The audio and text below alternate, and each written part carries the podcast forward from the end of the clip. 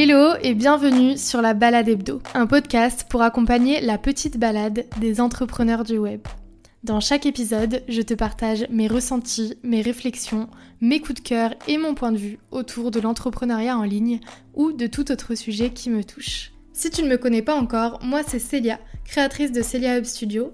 Je suis web designer et assistante web pour les entrepreneuses et petites entreprises éthiques. Bon, t'es prête pour la balade? Enfile tes chaussures, n'oublie pas tes clés et let's go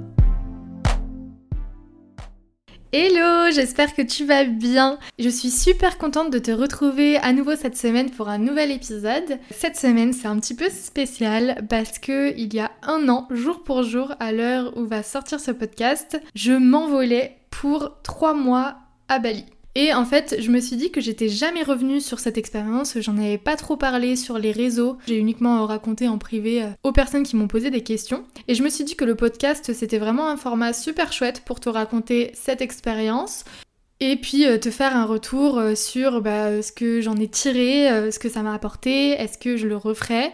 Et puis comme ça, si toi aussi t'as envie de vivre cette expérience de digital nomade, que ce soit à Bali ou ailleurs, peut-être que ça peut t'inspirer. Alors qu'est-ce que c'est exactement être digital nomade? Digital nomade, ce sont les personnes qui euh, font un travail en ligne, donc euh, qui ont simplement besoin d'un ordinateur, d'un téléphone pour travailler et qui choisissent d'adopter un mode de vie nomade, c'est-à-dire qu'ils vont voyager tout en travaillant. Donc euh, en général, c'est des personnes qui sont adeptes du slow travel, c'est-à-dire qu'ils vont rester longtemps dans une même destination, donc en général c'est plusieurs mois, et qui vont travailler en ligne pendant qu'ils sont là-bas pour profiter de la vie sur place visiter, voyager et euh, en même temps euh, pouvoir gagner leur vie euh, pendant qu'ils font ça. De mon côté, c'était un lifestyle qui me faisait vraiment rêver. J'étais déjà partie en vacances à Bali il y a quelques années et je me rappelle que c'était là pour la première fois en tout cas que je remarquais des digital nomades, donc je rencontrais des personnes qui étaient avec leur ordinateur et qui étaient là pour plusieurs mois. Et je me rappelle que ça m'avait fait vraiment rêver et je me disais que bah, ce serait vraiment ça qui me correspondrait. Et c'était vraiment un de mes rêves de pouvoir tester en tout cas cette vie de digital nomade et voir si ça me conviendrait. Avant de continuer l'épisode, je voudrais juste faire un petit disclaimer. Ce que je vais raconter dans l'épisode, c'est vraiment ma vision des choses. Et cette vision est forcément différente d'une personne à l'autre. Et il faut savoir que de mon côté, j'ai été expatriée presque toute ma vie. Donc je sais ce que c'est que d'aller s'installer ailleurs dans un autre pays, c'était quelque chose que je connaissais déjà. Donc peut-être que ça peut altérer aussi ma vision des choses. Donc je préfère le préciser avant de commencer. Maintenant, je vais raconter euh, le petit story time de comment j'ai décidé de partir à Bali, comment ça s'est fait, etc. Euh, il faut savoir que, donc, comme je disais, moi, c'était vraiment un rêve que j'avais de tester euh, la vie de digital nomade, en tout cas de partir travailler depuis l'étranger quelques temps et que j'avais pas concrétisé pour plusieurs raisons. Déjà, j'attendais d'avoir un business plutôt stable pour euh, prendre cette décision, pour partir, etc. Parce que c'est vrai que je me sentais pas de partir et de tout construire sur place. Je voulais avoir euh, des clientes déjà pour euh, être plus tranquille sur ce côté-là. Et ensuite, il faut savoir que même si j'ai beaucoup voyagé, que j'ai déjà été expatriée, je suis jamais partie toute seule, vraiment à 100%, en tout cas sans rejoindre quelqu'un ou sans le faire parce que je suivais euh, des personnes. Donc c'était vraiment pas euh, confortable et puis même pas habituel pour moi de me dire que euh, là j'allais décider de partir seule simplement parce que j'en avais envie, parce que c'était un rêve que je voulais accomplir. Et en fait c'était vraiment à l'étape du rêve dans ma tête, mais j'allais pas forcément le concrétiser tout de suite jusqu'à quelques mois avant, donc je crois que c'était septembre 2021, où j'ai rencontré Lucille. Donc Lucille qui travaillait avec une cliente avec laquelle je travaillais également et qui m'a écrit parce qu'elle était de passage à Barcelone. Elle m'a proposé qu'on se rencontre en, vrai et euh, qu'on aille euh, manger ensemble. Donc on allait manger ensemble, on se connaissait pas du tout et euh, en discutant on s'est rendu compte qu'on avait toutes les deux les mêmes envies. L'Asie ça nous faisait toutes les deux envie, elle elle rêvait d'aller à Bali. Enfin voilà, ça a très bien matché à ce niveau-là et on s'est dit bah pourquoi on partirait pas ensemble? Et euh, c'est juste euh, comme ça que ça s'est fait finalement. Donc euh, ensuite, ça s'est concrétisé toutes les deux de notre côté. Et puis on a organisé le départ ensemble. L'idée de base, c'était pas forcément qu'on fasse tout le séjour ensemble, mais c'était plutôt bah, d'avoir un soutien au départ. Et voilà donc comment on s'est retrouvés dans un avion toutes les deux le 16 mars 2022 en direction de Bali. Je vais maintenant rentrer dans le concret, donc euh, comment c'était euh, mon expérience à Bali, qu'est-ce que j'en ai pensé, euh, comment c'est la vie là-bas? Donc déjà, bah, la vie à Bali, c'est génial. Comme vous pouvez le voir sur les réseaux, clairement, c'est incroyable, c'est un endroit incroyable et je vais pas cracher là-dessus. Je pense que si je devais dire les highlights, les choses qui m'ont vraiment marqué de cette île, eh bien, la première chose, c'est les gens. Donc euh, les euh, locaux, les balinés, je les trouve adorables, super accueillants, super bienveillants et toujours prêts à tout faire pour euh, bah, nous aider. J'ai rarement vu ça ailleurs. Pour vous donner un exemple, j'ai eu un accident de scooter pendant que j'étais là-bas, donc bon, c'était pas très fun, hein, bien sûr. Et je suis tombée, j'avais pas mal d'affaires dans mon scooter, donc mon coffre de scout s'est ouvert. J'étais par terre, mes affaires étaient toutes euh, sur la route et euh, bah, j'arrivais pas à me relever parce que bah, je m'étais euh, quand même bien fait mal. Et là, on peut clairement imaginer un scénario catastrophe ailleurs. Hein. On me laisse au milieu de la route toute seule, on prend mes affaires, enfin voilà.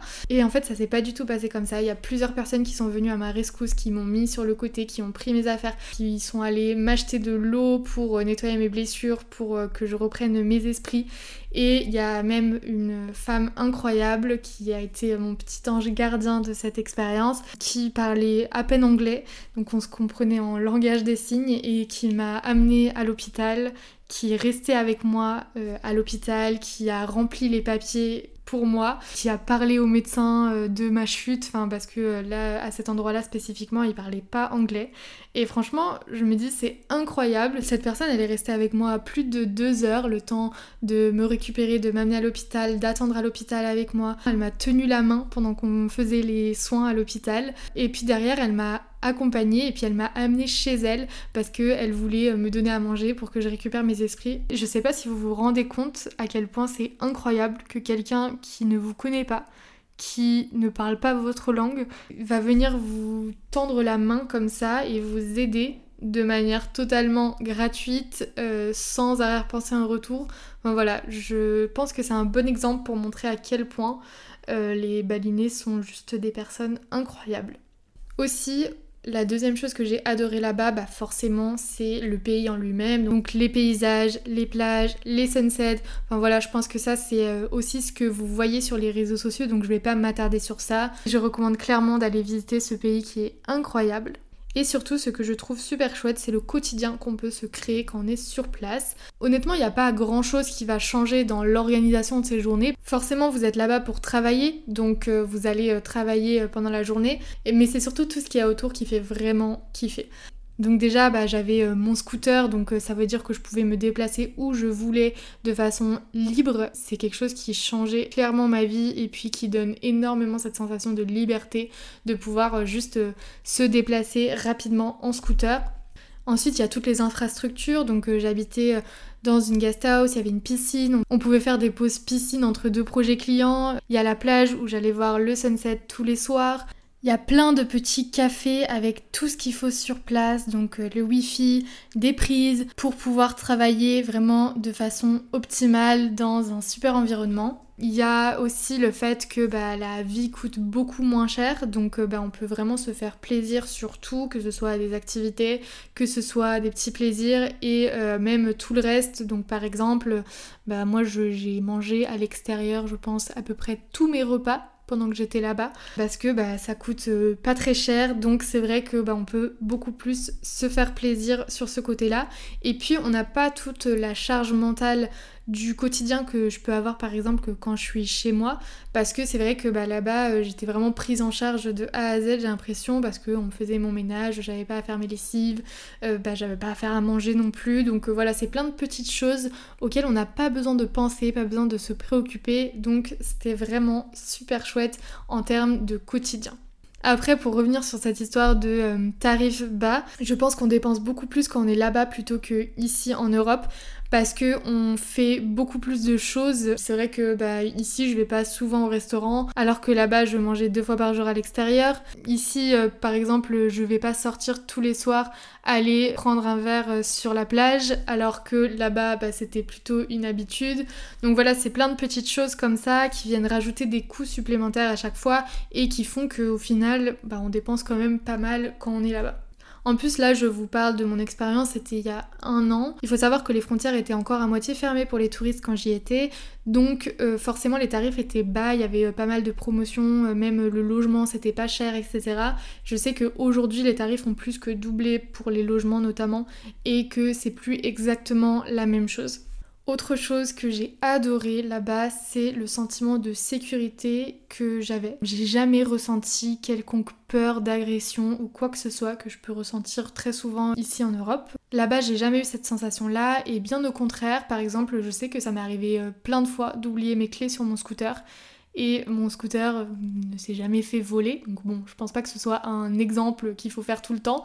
Mais je trouve que euh, ça montre quand même le côté sécurité de Bali. Et il y a aussi ce côté où j'ai l'impression que je pouvais par exemple m'habiller comme je voulais, sortir un petit peu comme je voulais, etc. Et qu'il m'arriverait rien.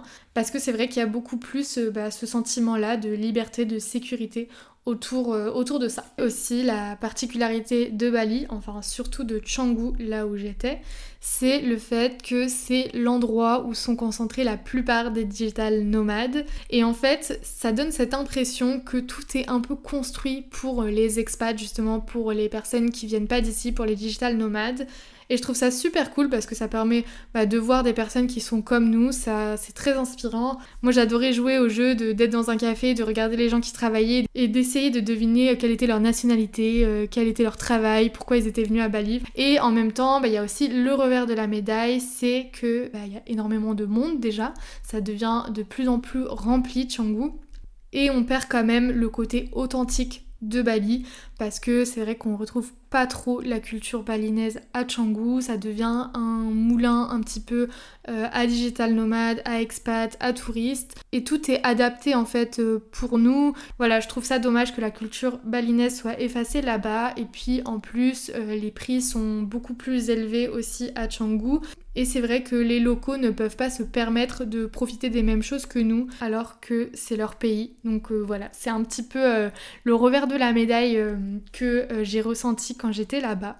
C'est pour ça que euh, je pense que ça peut être intéressant de visiter d'autres endroits qui soient pas Canggu. Donc euh, pourquoi pas si tu pars plusieurs mois à Bali, aller à d'autres endroits aussi qui sont un peu moins remplis que Canggu pour pouvoir découvrir la culture balinaise et retrouver un petit peu d'authenticité. Donc clairement Bali c'est un endroit incroyable, mais comme tous les endroits du monde, eh bien c'est pas parfait. De toute façon je pense qu'il n'y a pas d'endroit parfait à 100%.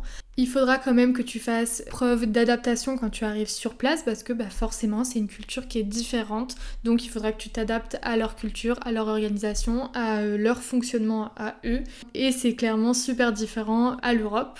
Donc, par exemple, rien que le fait qu'il n'y a pas de trottoir, donc euh, tu peux pas euh, te déplacer euh, à pied pour aller d'un endroit à un autre, bah, c'est toujours avec le scooter. En parlant du scooter, la conduite est plutôt chaotique sur place, il n'y a pas vraiment de règles, c'est le bazar total. Donc bah, il faut être bien préparé à ça aussi. Et puis la vie de digital nomade, même si elle nous est vendue comme le lifestyle de rêve et comme la liberté absolue, bah, je pense pas qu'elle soit faite pour tout le monde. Et je pense qu'il faut aussi savoir qu'il y a des inconvénients à vivre comme ça. Déjà, on n'a pas son chez-soi, donc on n'a pas euh, son espace de travail euh, à soi, on n'a pas son petit confort. On n'a pas les mêmes choses que si on était vraiment à 100% chez soi.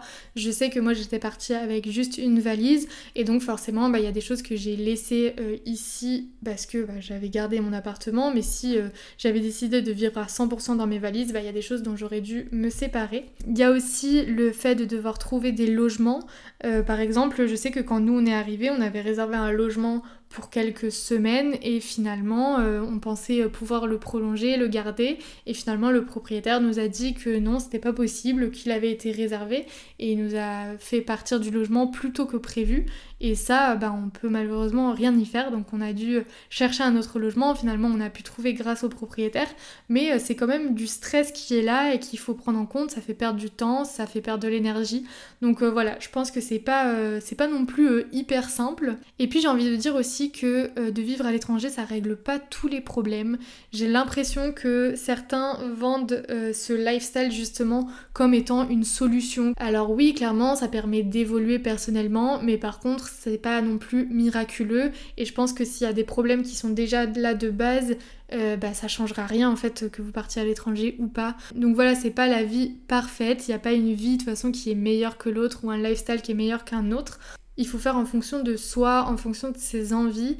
Mais clairement, si ça te donne envie, si toi ça te fait rêver Bali ou ailleurs, eh bien essaye. T'es pas obligé de partir euh, pendant 6 mois et de vendre toutes tes affaires et de laisser ton appartement. Tu peux essayer de partir déjà un mois ou deux, tester cette vie-là et puis voir euh, si ça te correspond ou pas.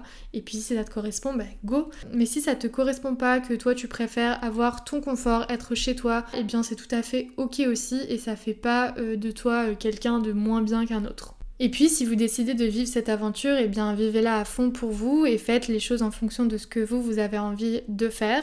Euh, moi je sais que j'avais plusieurs intentions avant de partir, donc euh, je voulais profiter à fond de l'expérience. Je voulais voir si la vie de digital nomade allait me plaire et si elle allait être faite pour moi. Et puis je voulais également faire des rencontres, échanger avec d'autres entrepreneurs, etc. Et donc, bah, clairement, j'ai super bien profité. Clairement, j'ai pu voir si cette vie était faite pour moi ou pas, mais euh, je dois quand même dire que je pense que je suis tombée dans le piège du digital nomadisme. Quand on part en tant que digital nomade, on n'est pas des touristes, on est là pour travailler. Donc euh, en réalité, bah, notre quotidien il va pas tellement changer parce que bah, on travaille la journée et puis après on profite le soir ou en dehors des heures de travail, le week-end, etc.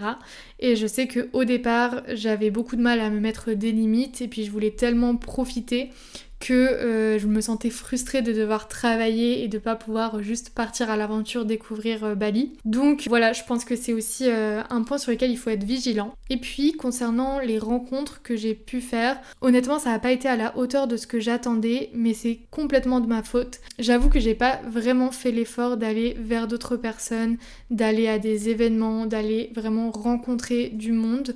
Donc j'ai rencontré quelques personnes et euh, bah, c'est des personnes incroyables et je suis super contente de les avoir rencontrées. Mais c'est vrai que je m'attendais à plus, entre guillemets, et euh, surtout je m'attendais à vraiment élargir mon réseau, développer mon business aussi pendant que j'étais sur place, networker, etc. Et ça n'a pas forcément été le cas mais je suis quand même super reconnaissante des liens que j'ai pu créer quand j'étais là-bas et notamment le fait d'être partie avec Lucille, et eh bien c'était super enrichissant parce que on a énormément échangé euh, que ce soit point de vue personnel, point de vue business et je pense qu'on s'est beaucoup apporté euh, toutes les deux pendant qu'on était là-bas. Donc pour ce point-là, c'était super enrichissant. Donc voilà pour mon expérience de digital nomade, mon expérience balinaise. Je suis super reconnaissante d'avoir pu vivre ça. Je me rends compte de la chance que j'ai et j'ai encore du mal à croire que bah, j'ai vraiment pu vivre ça, pu créer ça dans ma réalité. Clairement, j'ai très très envie de réitérer l'expérience, que ce soit à Bali ou ailleurs. Par contre, grâce à ces trois mois là-bas, je me suis rendu compte que être à 100% digital nomade, c'était pas fait pour moi. J'ai besoin d'avoir une base, j'ai besoin d'avoir un endroit où il y a toutes mes affaires, d'avoir un endroit où c'est vraiment chez moi et où je peux revenir et je me sentirai toujours à la maison. Donc clairement, je me vois plus voyager plusieurs mois par an, euh, voilà, vivre ces expériences comme ça, mais toujours garder un pied à terre euh, en Europe ou ailleurs, hein, mais en tout cas un chez moi, quelque dans le monde. Parce que je pense que c'est ce qui correspond le mieux à ma vie idéale, à ma vision. Et puis je pense que on peut aussi trouver l'aventure et la découverte près de chez soi. On n'est pas obligé de partir à l'autre bout du monde à tout prix pour euh, vivre des expériences de fou et pour euh, se créer un quotidien qui nous fait plaisir. Donc vraiment, je le redis, mais c'est pas parce que tout le monde vend ce lifestyle de digital nomade que c'est forcément la réponse à tout. Donc voilà, écoutez-vous et puis euh, faites en fonction de vous. En tout cas, j'espère que cet épisode vous a plu. Et puis si t'as des questions par rapport à cette expérience de digital nomade ou par rapport même à autre chose, eh bien n'hésite surtout pas à me le dire. Je te souhaite donc une très très belle semaine et je te retrouve très très vite pour un nouvel épisode de Balade Hebdo. En attendant, prends soin de toi. À très vite. Ça y est, la balade touche à sa fin. On se retrouve la semaine prochaine pour une nouvelle balade ensemble.